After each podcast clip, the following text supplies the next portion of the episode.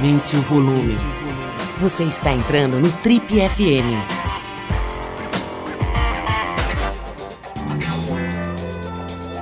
Oi, pessoal, boa noite. A gente começa agora então mais um Trip FM, o talk show da revista Trip.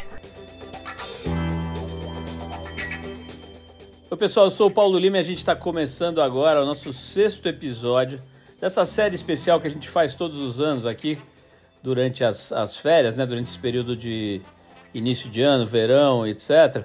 A gente dá esse break e rola para vocês os melhores, as melhores entrevistas, os melhores episódios do Triple FM ao longo de todo o ano de 2023, uma seleção que a gente faz aqui conforme a repercussão dos episódios e a, os comentários e, enfim, a, o alcance que os episódios têm, a gente vai sentindo quais foram os mais eficazes e tal, e a gente faz uma seleção para vocês aqui no início, no final do ano e início do, do ano novo, né? Nesse caso agora no finalzinho de 2023 e nesse começo de 24.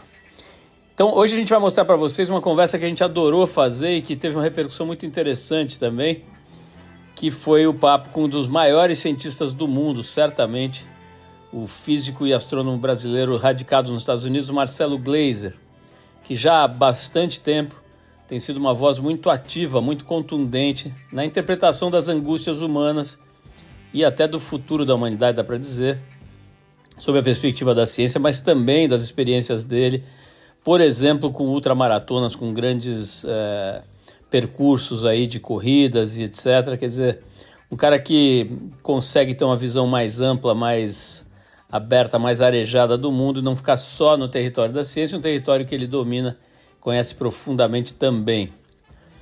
Então é isso, nesse papo que você vai ouvir agora, o Marcelo Glazer fala sobre o esporte, por exemplo, como uma forma de meditação em movimento, sobre terapia assistida com substâncias psicodélicas, outro tema que ele, pelo qual ele se interessa bastante, que ele estuda, sobre a vida, evidentemente, em todos os seus aspectos, sobre a morte também, sobre o amor, sobre o companheirismo e vários outros assuntos bem legais nesse papo com o grande físico e astrônomo brasileiro Marcelo Gleiser, que já recebeu as maiores premiações do planeta, um cara altamente reconhecido no mundo inteiro pela sua competência. Vamos lá então, Trip FM, nesse sexto episódio da nossa série especial de virada, né, de virada de temporada aqui na, na Eldorado, nos melhor, com a seleção dos melhores episódios de 2023. Marcelo Glazer com vocês hoje aqui no Trip FM.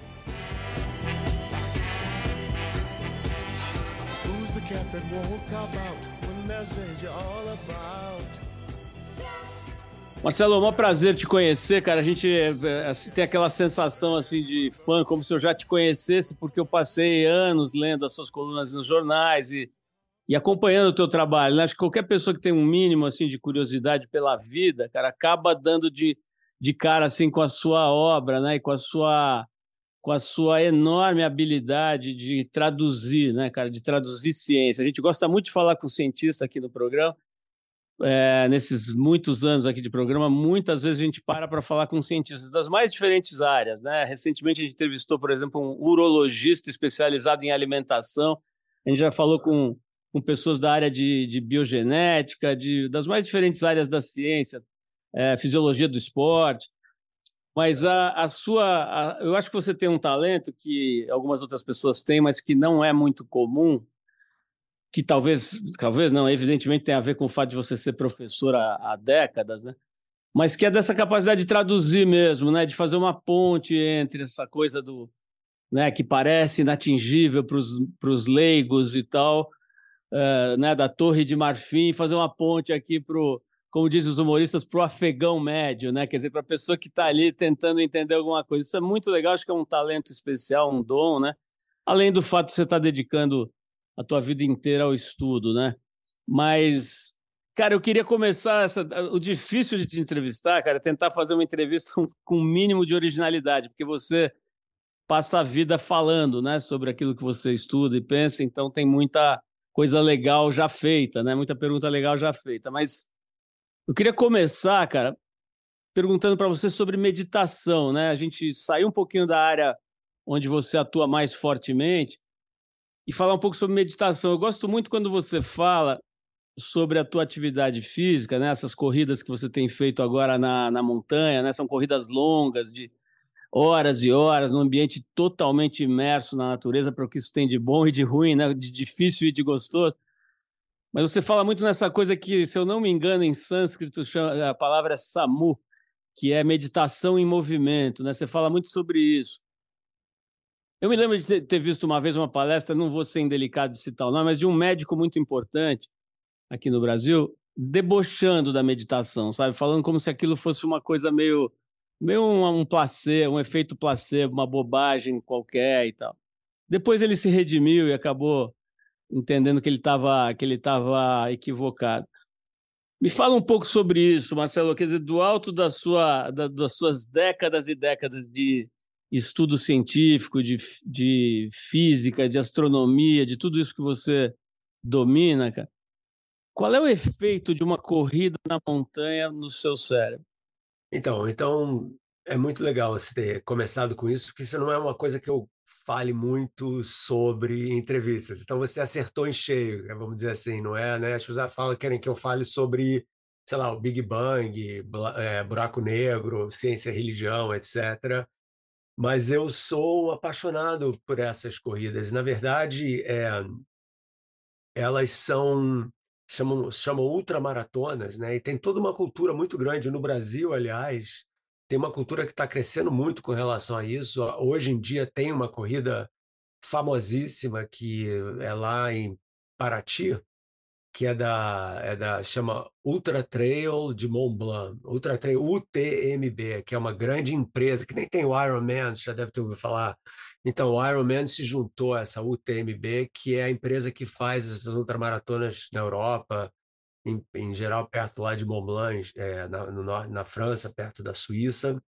Então, o que acontece? Ela é completamente, ela é uma espécie de devoção física e mental a você essencialmente se descobrir como pessoa. Porque uma coisa é você dar uma corridinha de 5 quilômetros ali no Parque Ibirapuera, sabe? É, ou até uma corrida de 10 quilômetros, ou, até de 20 quilômetros. Tudo isso a gente se prepara, a gente treina, a gente faz, etc. Outra coisa é você passar horas numa montanha, subindo e descendo, é, colinas baixas. Essas corridas não são em asfalto, não são planas, elas são corridas que realmente se sobe e desce. Você tem terrenos difíceis, são trilhas com pedra, com buraco, com raiz, com lama, atravessa rio.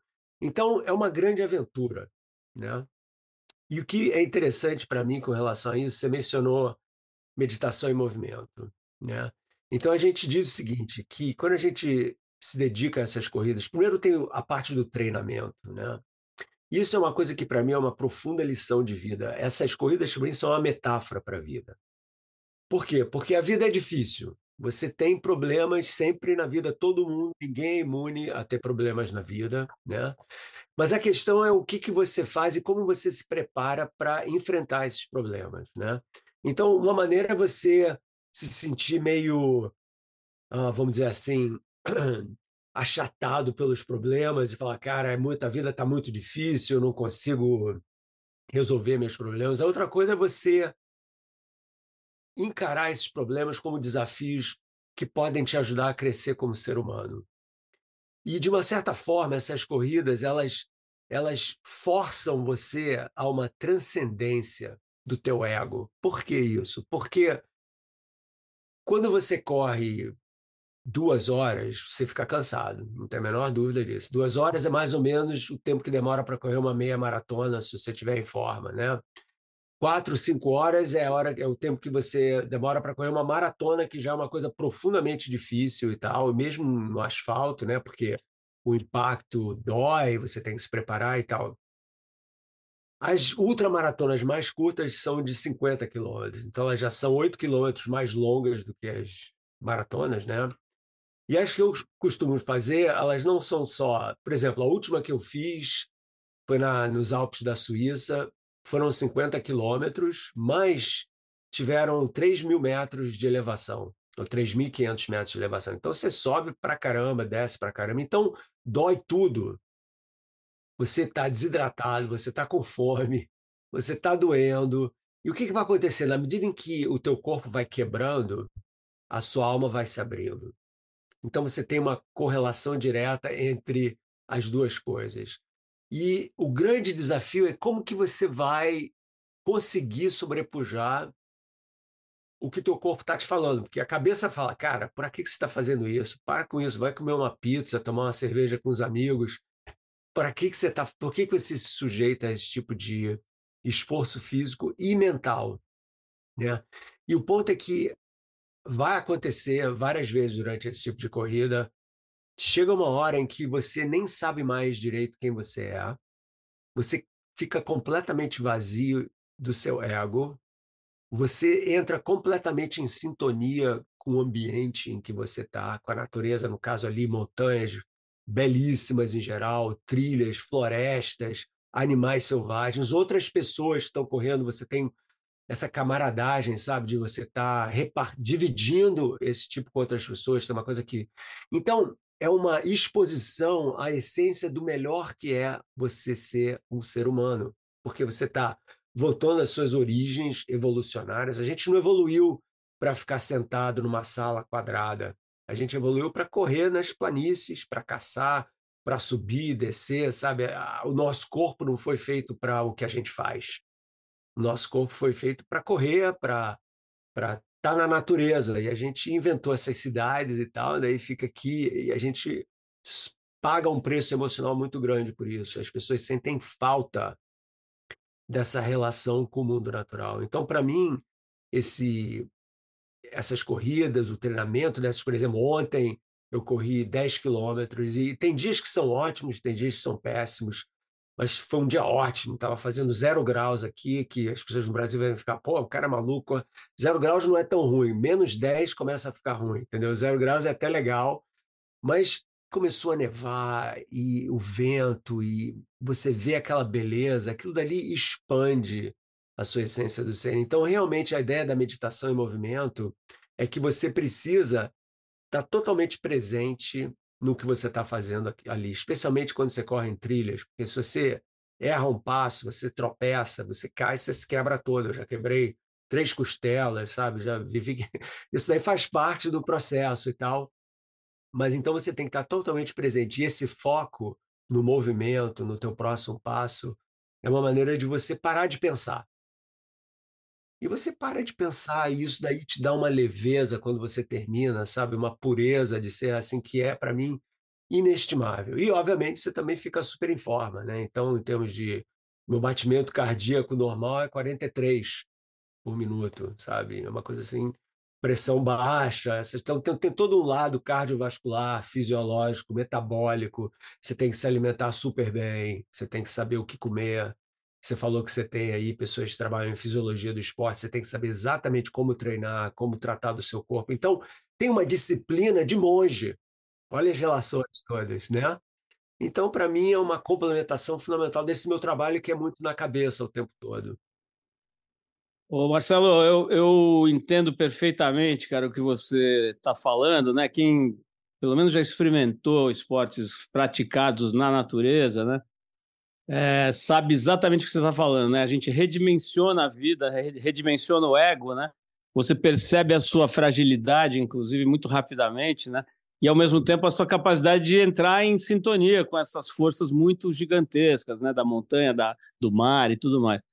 Por outro lado, cara, e você é cientista, pô, você, você vai certamente saber, talvez, provavelmente mais do que eu, assim, hoje eu diria você perguntou para se a gente conhece o Ironman. Nós, a gente cobre triatlons há muitas décadas, né, no Havaí, aqui, tudo. Na verdade, a gente é fascinado exatamente, a gente trip, né, exatamente por esse aspecto do esporte que você acabou de descrever muito bem, né, que é aquilo que acontece dentro de você, no sentido mais profundo, né? A elevação do espírito talvez seja uma, uma forma de descrever.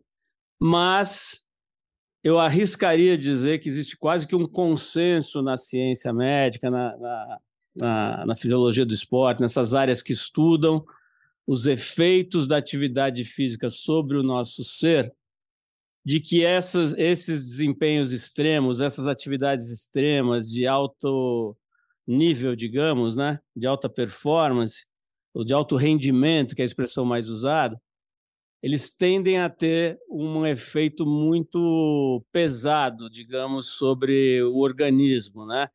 Não só as articulações, mas sistema cardiovascular. A gente volta e meia vê, você citou o triatlo, né? A gente conhece atletas importantes do triatlo que começaram nos anos 80, 90, quando esse esporte surgiu aqui no Brasil, né? Talvez tenha surgido um pouco antes, mas quando ele se desenvolveu, e hoje estão literalmente arrasados fisicamente, né? Alguns com problemas sérios de, de locomoção, outros com questões cardiovasculares e tal. Quer dizer, aparentemente, tirando algumas exceções, né? Se você não nasceu dentro do corpo da Fernanda Keller ou de algum keniano, ou, ou eventualmente do seu corpo, que talvez é, possa ser uh, geneticamente privilegiado, tendência é que você tenha problemas sérios quando você pratica esporte de alto rendimento.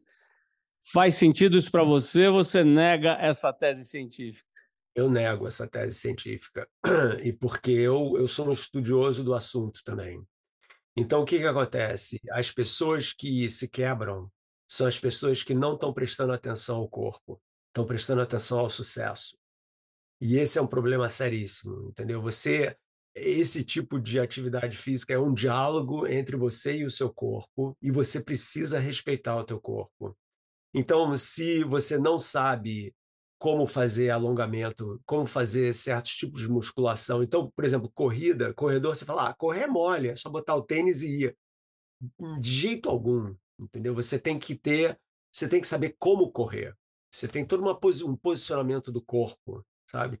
Então eu vejo pessoas correndo totalmente errada, com o braço aberto, sabe, meio torto, uma passada errada também. É claro que isso daí vai ferrar o teu joelho, vai ferrar as tuas costas, sabe, vai ferrar o teu o, vai ferrar o teu calcanhar, etc. Então, obviamente, você não pode ir só falando, cara, eu vou ser rápido, eu vou me dar bem, eu vou ser super fera, não sei o quê, sem estudar como que o seu corpo aos poucos vai se adaptando a isso.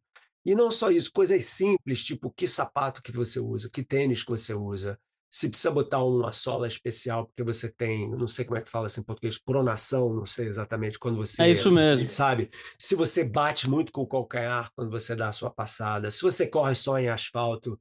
A grande vantagem do esporte que eu faço é a seguinte, Paulo: duas coisas. Primeiro, eu raramente corro em asfalto. Eu corro principalmente em estrada. De... Isso aí é um privilégio, eu concordo. É difícil fazer isso em São Paulo. Se bem que o Parque Virapuera tem lá a circunferência que dá para você, mesmo na Grande São Paulo, correr um pouquinho numa trilha ali que não é asfaltada. Mas, então, eu raramente corro em asfalto. E a outra grande vantagem é que você, quando está subindo uma colina muito alta, você caminha, você faz um. um você está, entendeu? Então, você muda a passada. Você não fica naquela coisa sempre igual, pá, pá, pá, pá, pá, igual um cronômetro, né? Então, aquela coisa.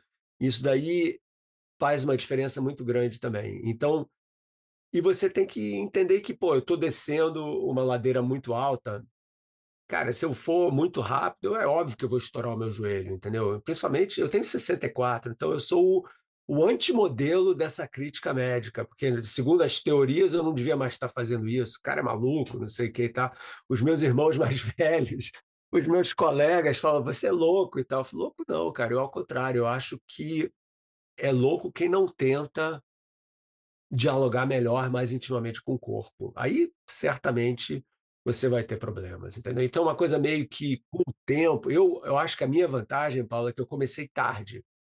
Você sabe com quantos anos? Eu fiz a minha primeira meia maratona com 52. Então você já é um pouquinho mais sábio, né? Sabe? Você já entende melhor como são as coisas. Eu, quando eu era garoto e tal, eu era jogador de voleibol. Eu fui, joguei vôlei com o Bernardinho, por exemplo. A gente foi campeão brasileiro juntos há muito tempo atrás e tal. E vôlei é um esporte terrível para articulação, porque pô, você pula muito, você se quebra todo, né? E eu paguei um preço por isso quando tinha uns 30 anos. Era o, era o ombro, era o joelho, arrebentei o calcanhar de Aquiles e tal. Eu falei, cara, chega de vôlei. Né? Mas a transição para as. Então, eu parei, passei um tempo só, correndo bem pouquinho, assim, e essa transição começou velho. Então, você, você já sabe o que você está fazendo melhor, entendeu? Você não é aquele garotão cheio de testosterona falando, eu vou ser o fera, vou fazendo. Então você calma, cara. Você, então e eu não quero ganhar. Eu não, eu não faço isso para ganhar, entendeu? Eu faço isso para estar tá bem de espírito e estar tá bem no corpo e para me conhecer melhor como pessoa. Porque uma coisa que você aprende, você falou uma coisa fantástica. Você falou sobre a fragilidade. Quando você faz esses esportes, e surfista de onda grande também sabe disso, cara, você aprende como você é pequeno com relação à natureza. Isso daí te dá uma humildade emocional e física muito profunda que você leva para o resto da sua vida. Então, aquela arrogância, né? Eu conheço, tenho tantos colegas meus, academia, sabe como é que é? Né? O pessoal de sou mais inteligente, sou fera, não sei o quê. E eu falo, cara, vocês não são nada, entendeu? Não existe isso. Ninguém sabe tudo, você está cheio de dúvidas. Você pode saber um pouquinho desse assunto muito bem, mas você não sabe nada sobre um milhão de outros assuntos, sabe? Então, eu sou muito o cara da contra-arrogância. Então, eu vou te dar uma frase que o meu avô me dizia que eu adoro, que é a seguinte, cara: o cara arrogante é aquele que usa um chapéu maior do que a cabeça e cobre os olhos. Marcelo, adorei a tua, a tua visão sobre isso. É, e eu que, fiquei curioso para te perguntar sobre um outro esporte, entre aspas, né, uma outra atividade de conhecimento da, da gente, da, da, da nossa própria é, psiquismo, assim, que é a psicanálise. Né? É, recentemente, é, despertou-se novamente uma polêmica aqui no Brasil. Não sei se você acompanhou. Um, dois médicos publicaram um livro questionando, a, vamos dizer assim, a, a psicanálise como sendo uma ciência, né? E isso é uma conversa antiga, não é uma novidade. Volta e meia flora esse questionamento, né? Quer saber o que, que você que estuda o, o, a vida, né? Eu acho que é uma forma de, de, de descrever a sua, a sua atividade, né? Você estuda a vida num sentido muito amplo, né? Uh, perspectiva, desde a perspectiva de vida em outras galáxias até a nossa vida mesmo, né? Como é que a gente está lidando com a nossa alimentação? Tudo isso está no espectro de, de, atuação da sua cabeça. O que, que você acha da psicanálise? É, você já teve alguma, alguma ligação com essa, com essa atividade? Você, você, enfim, faz psicanálise, não faz? O que, que você pensa dessa questão, desse questionamento e dessa, dessa linha de abordagem do psiquismo humano?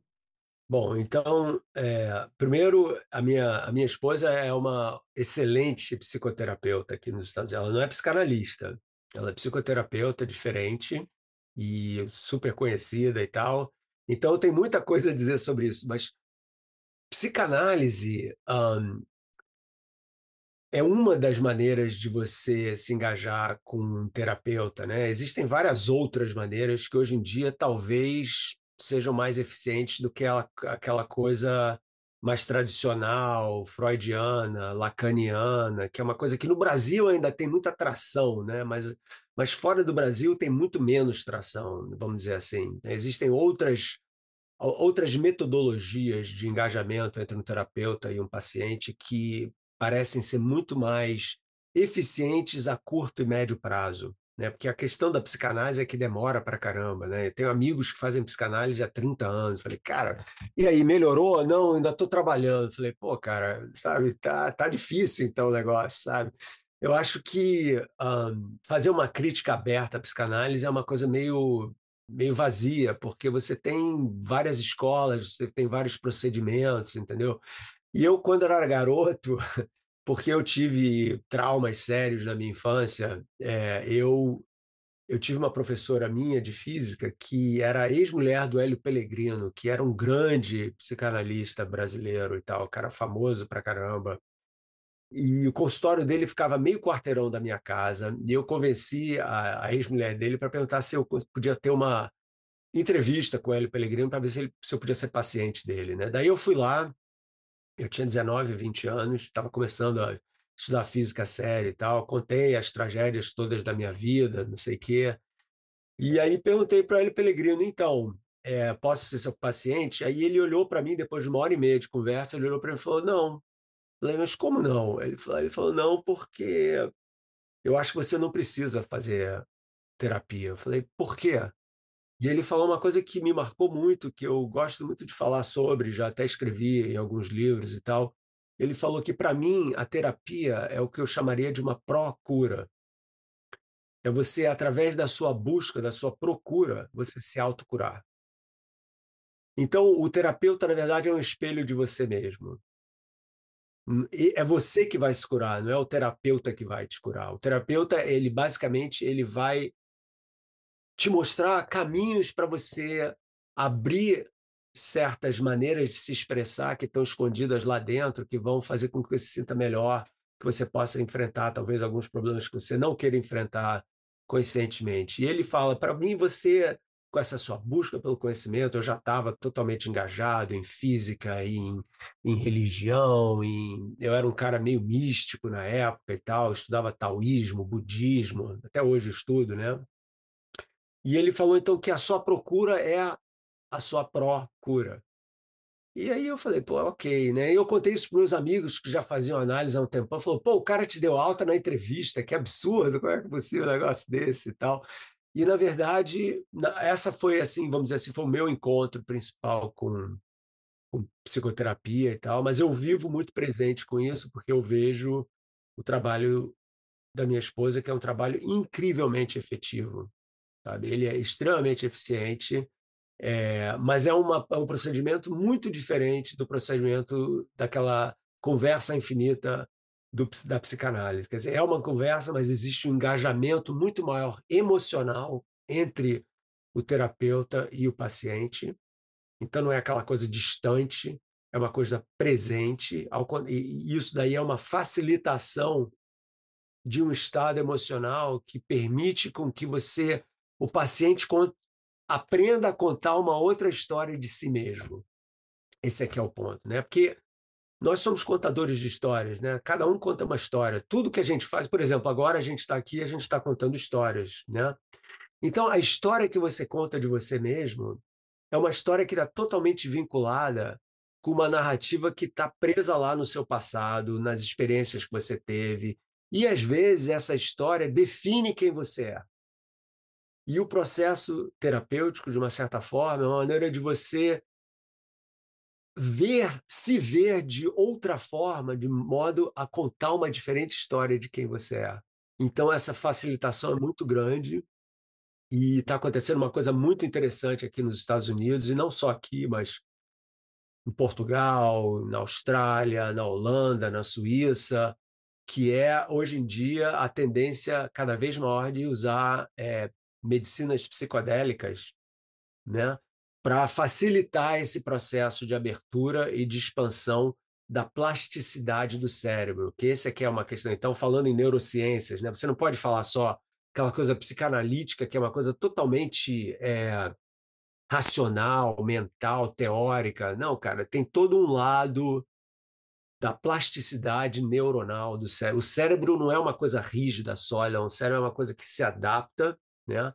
E essas medicinas psicodélicas, elas isso a gente já sabe, tem estudos da, da, em várias universidades, mas principalmente na Johns Hopkins, que é uma das melhores nos Estados Unidos na área de medicina e tal, mostrando que elas permitem que a plasticidade do cérebro expanda durante essas sessões em que você está, sei lá, ketamina, até, até, até cannabis também, mas coisas mais pesadas, tipo MDMA, que em festinha chama êxtase, mas em terapia é outra coisa e tal, permite essa plasticidade maior do cérebro. E o interessante é que a coisa ela muda e fica, ela não volta.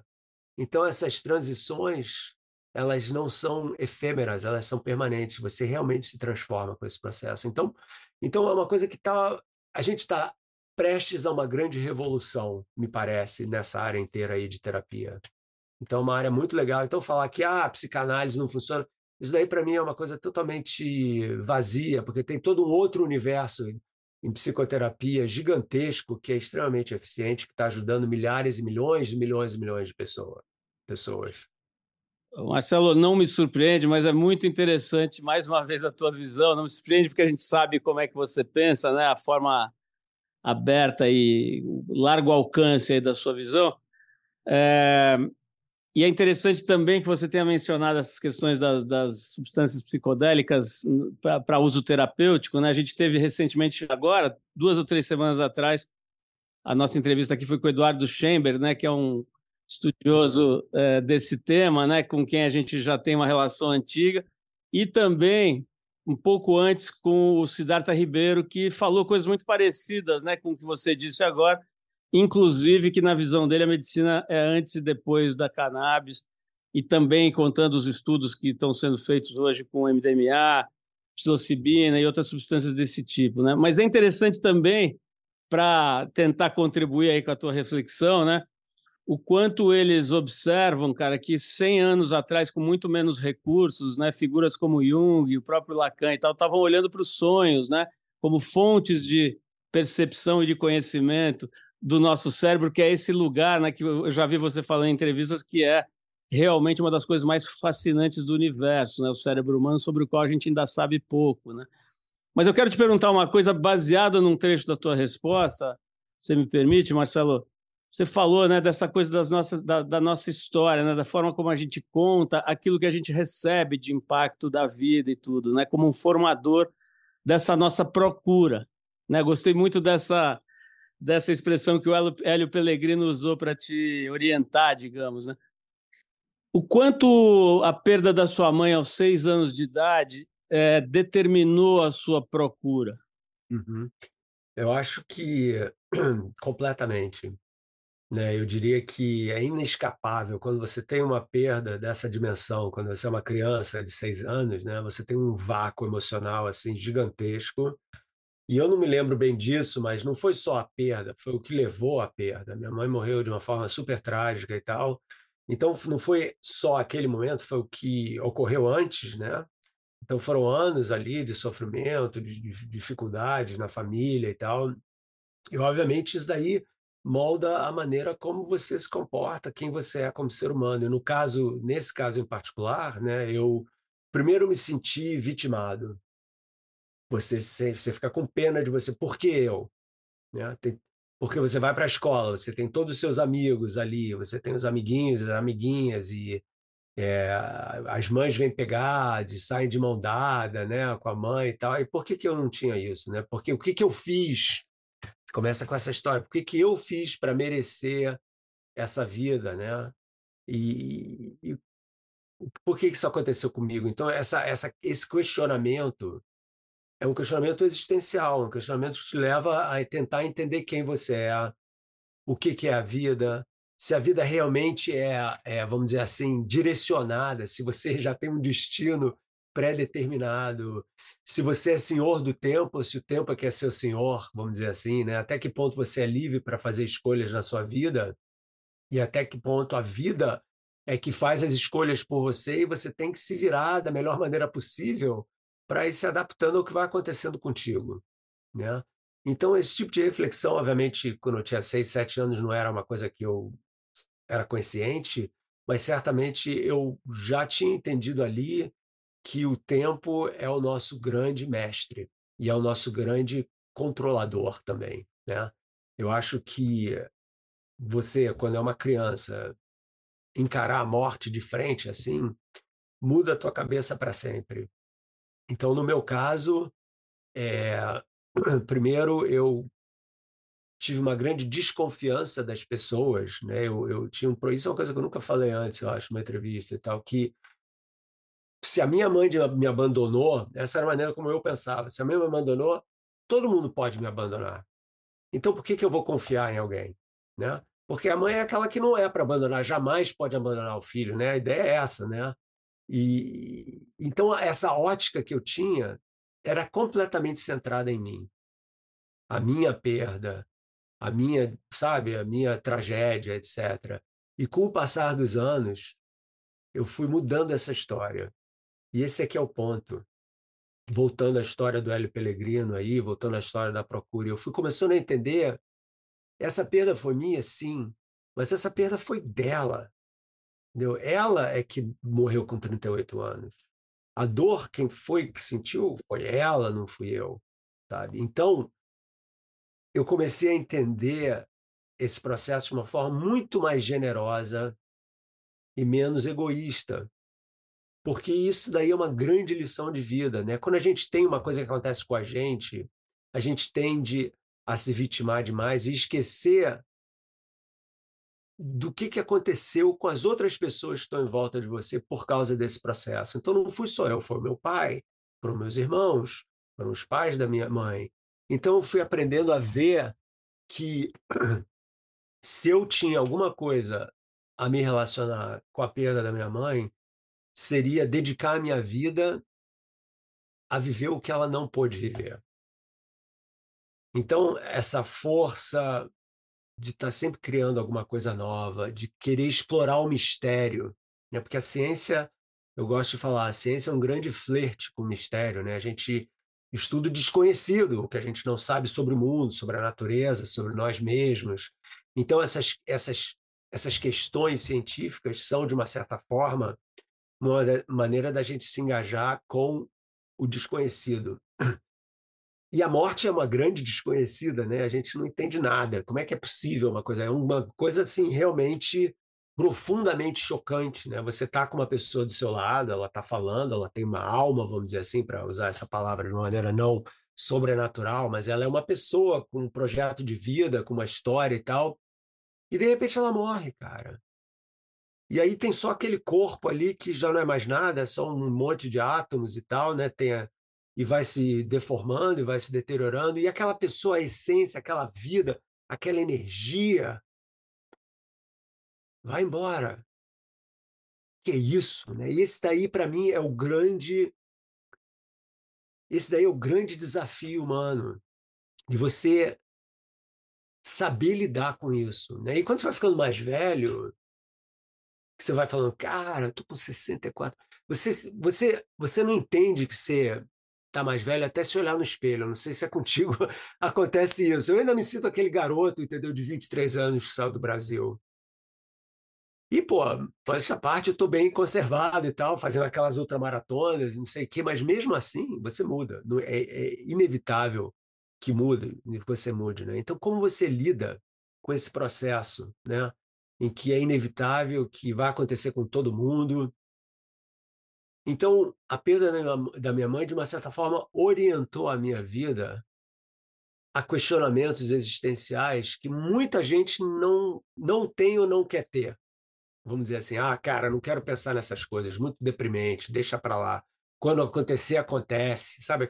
E para mim não, isso daí foi um engajamento e continua sendo, e continua e vai continuar a ser até eu morrer, um engajamento profundo com o que, que significa ser humano. Né? Nós somos uns bichos muito estranhos, né? porque nós temos todo um lado animal, né? a gente precisa comer, a gente secreta o que a gente precisa no meio ambiente, a gente se reproduz, a gente, a gente tem emoções que são, de certa forma, parecidas com as dos muitos mamíferos, né? A gente ama, a gente perde, a gente tem raiva, a gente protege os filhinhos, não sei o que, tá? mas por outro lado a gente se questiona sobre quem nós somos, a gente cria teorias sobre o universo, a gente tenta entender se existe vida fora da Terra, a gente escreve poemas, sinfonias, tudo isso um grande esforço para preservar a nossa presença no mundo, né? Então, pô, quando você lê um poema do do, vamos dizer aqui, deixa eu ver aqui, ah, deixa eu pensar, do Vinícius de Moraes.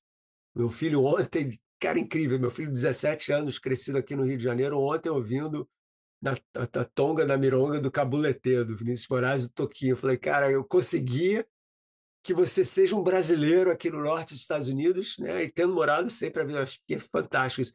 Mas você lê um, um poema do Vinícius, quando você está lendo aquele poema do Vinícius, ou do Carlos Drummond de Andrade, ou seja, Manuel Bandeira, não interessa, essas pessoas estão contigo, entendeu? Então, você, de uma certa forma, você, isso é uma coisa que eu percebi, você só morre quando ninguém mais lembra que você viveu. Então, pô, eu não lembro mais dos meus tataravós, não tenho a menor noção de quem, mas eles foram pessoas, cara, como nós somos, com toda uma vida, projetos, se casaram, amaram, sofreram, ficaram doentes, ficaram bem, tiveram filhos. Não tenho a menor ideia, né?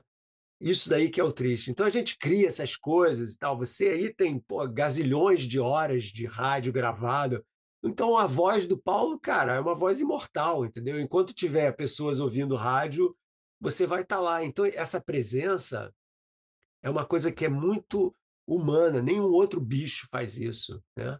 Porque é uma maneira da gente tentar não enganar a morte, porque enganar a morte ninguém engana, mas tentar preservar a memória de quem somos, de forma que outras pessoas possam se relacionar com a gente, mesmo depois da gente não estar tá mais aqui. Então, essa é a herança da perda da minha mãe.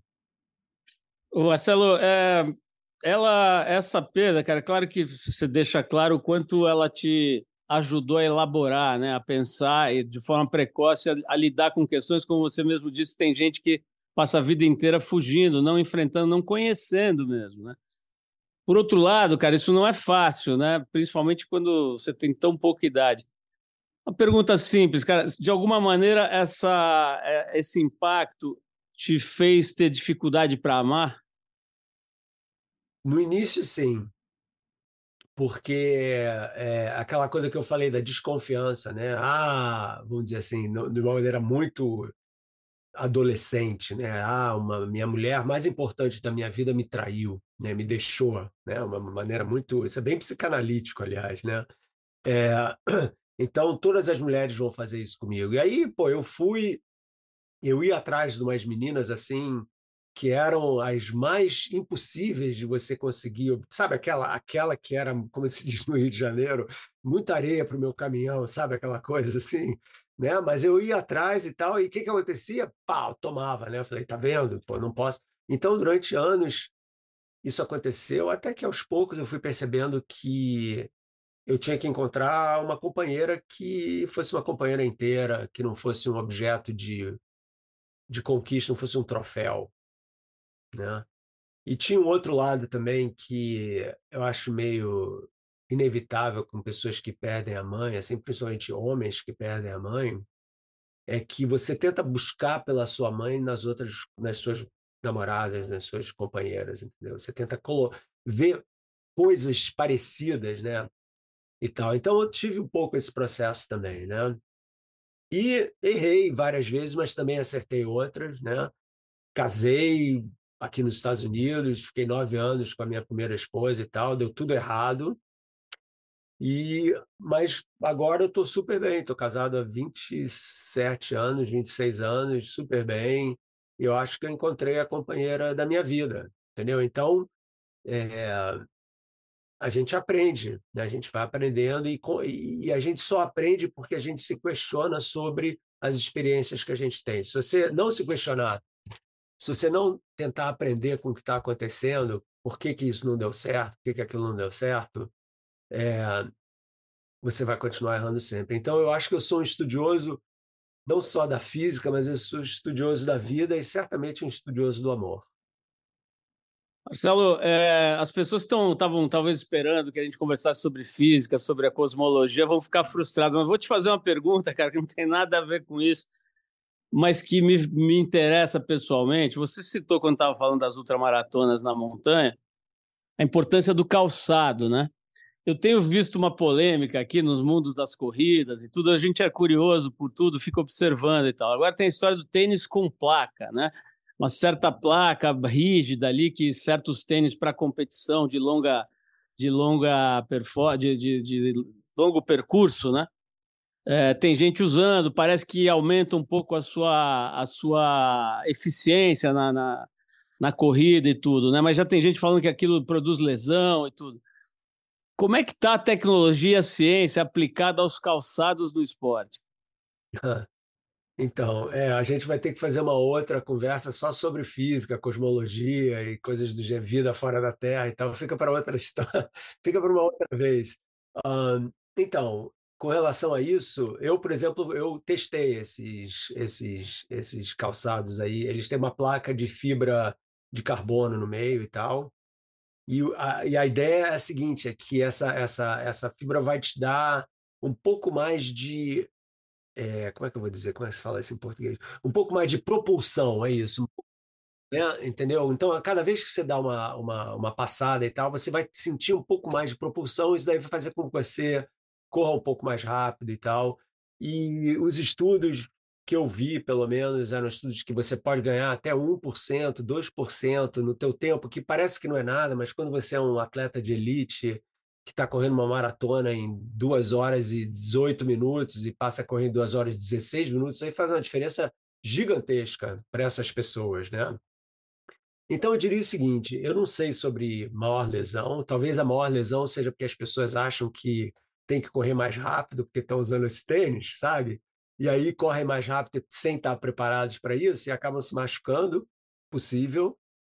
Eu não senti nada disso, mas eu também acho que é um pouco um efeito, é um, é um efeito que para pessoas, para 99% das pessoas que correm, é totalmente irrelevante, né? Eu tenho um filho meu aqui, o meu filho de 17 anos é um super corredor de elite aqui nos Estados Unidos, ele é, é conhecido já nacionalmente e tal, o garoto é um, é um foguete humano, e ele um, raramente usa esse tipo de esse tipo de tênis e tal, porque ele é corredor de meia distância também, ele não é maratonista, ele é corredor de 1.500, é, 800 metros, essa é especialidade dele, no máximo 5 quilômetros e tal. E ele diz que não faz muita diferença e você precisa aprender a treinar com esses calçados. Não é, ah, vou botar e vou nessa, tem que ir aos poucos e tal. E talvez o problema das lesões seja que as pessoas comprem e achem que isso daí é a, é, é a, vara, a vara da fada, sabe? Varinha de condão. Ah, agora eu vou ficar mais rápido. É aquela coisa que eu te falei mais uma vez, né? Aquela coisa do o sucesso, né? Em vez de em vez de você estar tá, você tá correndo para ter sucesso como corredor comparado com os outros, ou você está correndo para se conhecer melhor como pessoa e né? Porque em forma todo corredor fica, né? Isso daí é o de menos. A questão é qual, por que, que você corre? Essa que é a pergunta. Né? E no meu caso, eu não corro para ser o cara mais rápido, se bem que é tão legal às vezes quando acontece isso, né? Pelo menos no teu grupo de idade, né? Hoje em dia, obviamente, não compito. Estou competindo com os caras de 35 anos, mas você corre para essas ultramaratonas que eu te falei, uma coisa que eu ia te falar e deixei de falar, assim, elas são uma conversa com a morte. Por que isso, cara? Porque você fica tão destruído fisicamente e mentalmente que é quase que um ensaio com nada, né? E aliás, tem os ultramaratonistas do Japão chamados são monges budistas, são chamados monges do Monte Hiei, H-I-E-I, que fica fora de Kyoto, ali nos arredores de Kyoto, é uma montanha famosa, é, venerada por essa seita de budistas. E esses monges, tem um, tem um documentário na Netflix, na, na, no YouTube, vê lá, os monges maratonistas de Riei, ou só Marathon Monks, que é em inglês. E esses caras, eles passam três, quatro meses por ano correndo 50 quilômetros por dia correndo, andando na, na, na, nessa montanha e tal, que é uma coisa absolutamente. E eles são os únicos monges budistas que usam branco em vez de usar preto. E na, na, na tradição budista, a cor branca é a cor da morte. Então eles já são, eles fazem isso para atingirem uma transcendência em vida. E eles são os únicos budistas no Japão que são celebrados como tendo chegado ao, ao budaísmo, né, ao, ao, ao nível Buda, em vida. Então, quando eles descem a montanha e vão nas ruas de Kyoto, eles são celebrados como deuses, assim, entendeu? Então, quer dizer, essa ideia de que esse tipo de exercício físico extremo ele é mais do que viver a vida com intensidade, entendeu? Ele é uma conversa com o nada, com a extensão da vida com a morte. Marcelo, acho que ninguém pode acusar a gente de não estar tá falando de ciência, né? A gente foi do tênis de placa para as montanhas do Japão com os monges budistas. Eu queria te perguntar, cara, já que a gente naturalmente foi para esse lugar, é, você falou agora, né, de flertar, que a ultramaratona é de uma certa forma flertar com a morte. Aí você me contou essa, eu nunca tinha ouvido falar desses monges aí. Vou olhar esse documentário no YouTube agora. Mas a uh, eu queria saber, cara, sobre uma coisa que é ao mesmo tempo uma talvez uma, um sonho, uma fixação humana, né, de prolongar a vida, né? E ao mesmo tempo, talvez uma negação da nossa própria condição, né? Uma tentativa de negar a nossa própria condição, né? Que a condição da natureza, né? Dos ciclos, da, do, do nascer, crescer e morrer e tal, que aliás é fundamento do budismo tibetano, né? Uma das grandes verdades, né? É, nascer, crescer e morrer. Pergunta é simples, cara. O que, o que, que, a ciência diz sobre isso? O que, que existe hoje? Né? Tem um tema que volta e meia você aborda, do transhumanismo. Queria que você explicasse para a gente um pouco o que, que você conhece, o que, que você está vendo com relação a isso, né? A ciência nos ajudando, é evidente, né? hoje você vê pessoas com mais de 100 anos por aí, antigamente você sabia de uma que existia em algum estado do Brasil, hoje você vê várias por aí, vivendo vidas com qualidade e tal, mas para além disso, né? Que, que você conta para nós sobre esse ângulo da ciência?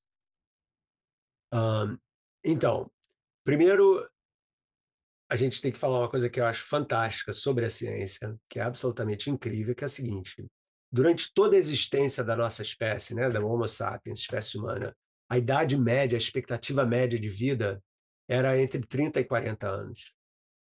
Até o final do século XIX, era mais ou menos por aí. Imagina isso, 30 a 40 anos era a, expectativa de vida média, desde a idade das cavernas, desde quando não existia nem eh, civilização agrária, até, até o começo do século XX. O que aconteceu? Aconteceu a medicina, aconteceu saneamento, vacinas, antibióticos, né, principalmente penicilina, etc. Isso daí, durante o século XX, essa expectativa de, de vida média, ela dobrou ela foi de 30, 40 para 75, mais ou menos. Agora, aqui nos Estados Unidos, a expectativa de vida média dos homens caiu, caiu para 73 anos. Não sei se você soube disso, porque as pessoas não se exercitam, comem mal para caramba, então, obviamente, doenças cardiovasculares, câncer, etc. Mas subiu de 35 para 75, vamos dizer assim. Então, a ciência já está, de uma certa forma, prolongando a vida humana. Né? Mas a expectativa, e essa é, sempre foi, eu escrevi muito e penso muito sobre esse assunto, né? a ideia de que até onde a gente pode ir, né? quer dizer, será que a ciência pode conquistar tantas coisas? Será que a ciência pode conquistar a morte? Né?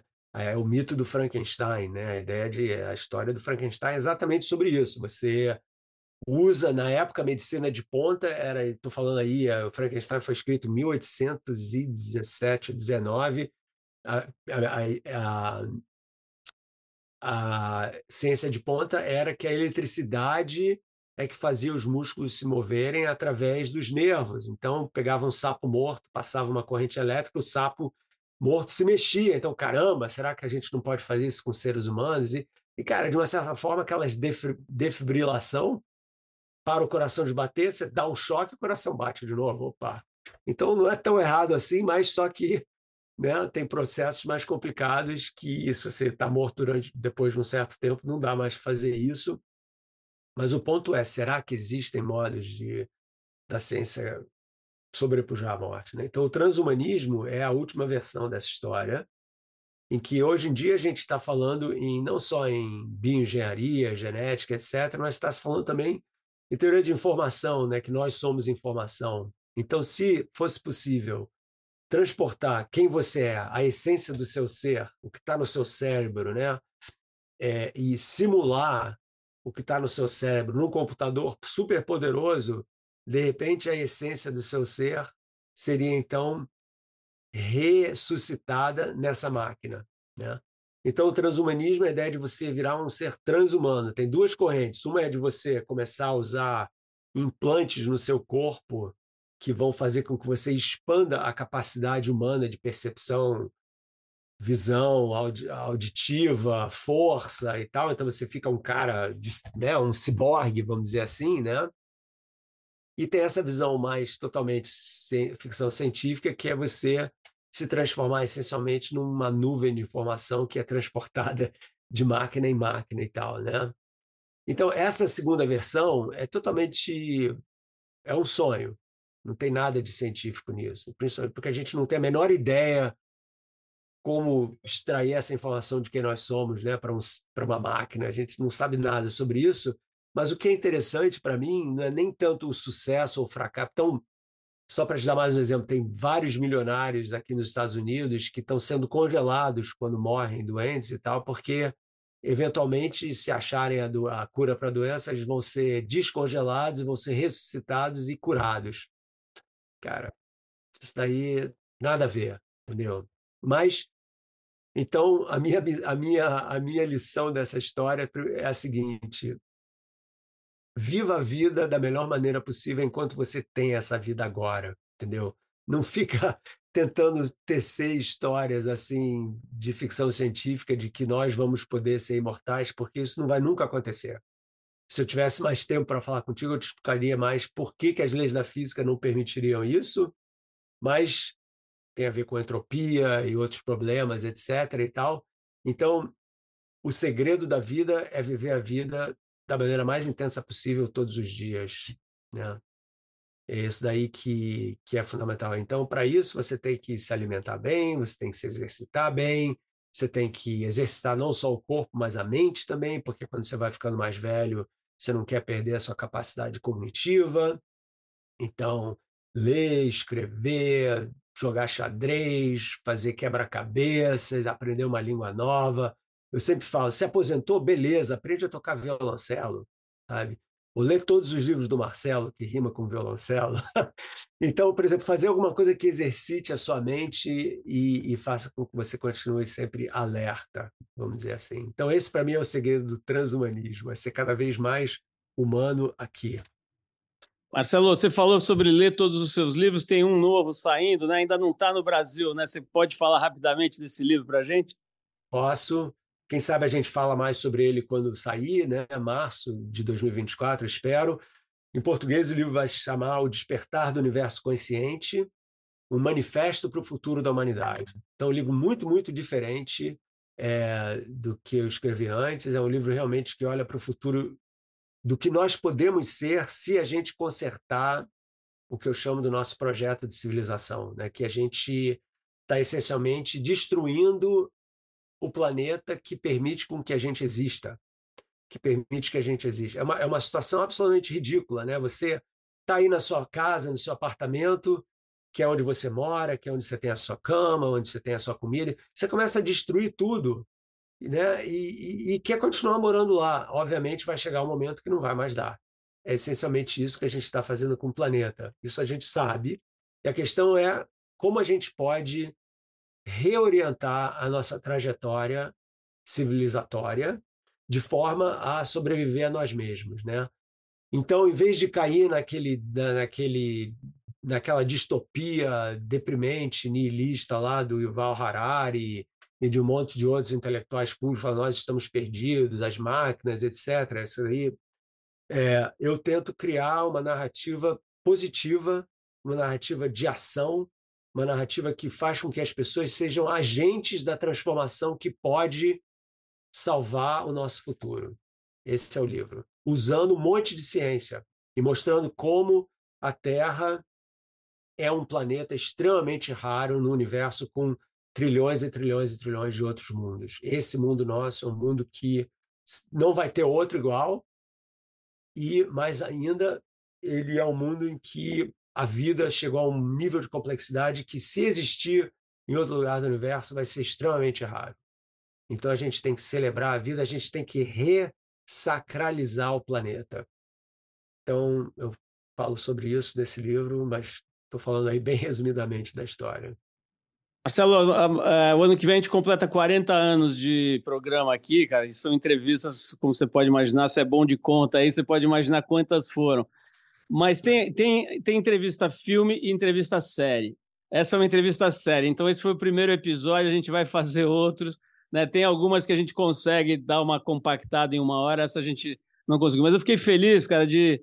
Porque eu acho que o meu objetivo. Eu me lembrei muito da Jamila Ribeiro, que uma vez ela me falou assim: pô, queria tanto ser convidada para não falar sobre racismo, só sobre a questão da negritude, falar sobre cerveja, música, qualquer outra coisa, né? Então, eu acho que a gente conseguiu falar de ciência, mas um, num outro ângulo aqui, então eu pelo menos fiquei feliz e, e começa da imagem, né, cara? Eu imaginei que você fosse estar na frente de um painel cheio de estrelas, então você está na frente de um painel com uma onda, né? Acho que isso já diz um pouco sobre a nossa tentativa aqui de fazer uma conversa um pouco diferente das outras maravilhosas, que tem, aliás, recomendo que as pessoas vão ao YouTube e tal, procurar outras entrevistas do Marcelo, que são sempre muito, muito inspiradoras e, e ilustrativas. Marcelo, vou te liberar aqui com rigor científico cinco minutos depois do horário combinado. Você tinha me dado cinco minutos extra. Estou te liberando, te agradecendo demais, cara, pelo papo e pela, pela ilustração, assim, pela inspiração que a sua, a sua visão de mundo nos dá, cara. Obrigado mesmo. Um abraço, Paulo. Foi um prazer e até muito em breve, espero. Deus quiser, cara. Em março estamos juntos. Vamos falar desse livro com mais calma, tá? Ele merece. até daqui então, a pouco. Um abração, obrigado, cara. Tchau, tchau. É isso, pessoal. A gente vai encerrando aqui o Trip FM de férias com os melhores episódios de 2023, essa série que a gente faz todo verão aqui para dar uma descansada, para recarregar as baterias e para preparar novas conversas inéditas nesse ano de 2024 no qual a gente completa nada menos que 40 anos de é, rádio ininterruptos no ar. E olha, falando em, em, tempo, né, vale a pena conferir tanto no Spotify como em outros, é, é, outras plataformas de streaming de áudio, os mais de 10 anos de conversas que a gente tem registradas lá com as personalidades mais interessantes do esporte, das artes cênicas, da ciência, da comédia, do jornalismo, da comunicação, do mundo empresarial. Muita gente legal lá para quando você puder dar uma checada no cardápio. Vai lá que vale a pena. Um abração e até breve. Em fevereiro a gente volta com mais entrevistas inéditas por aqui. Abraço.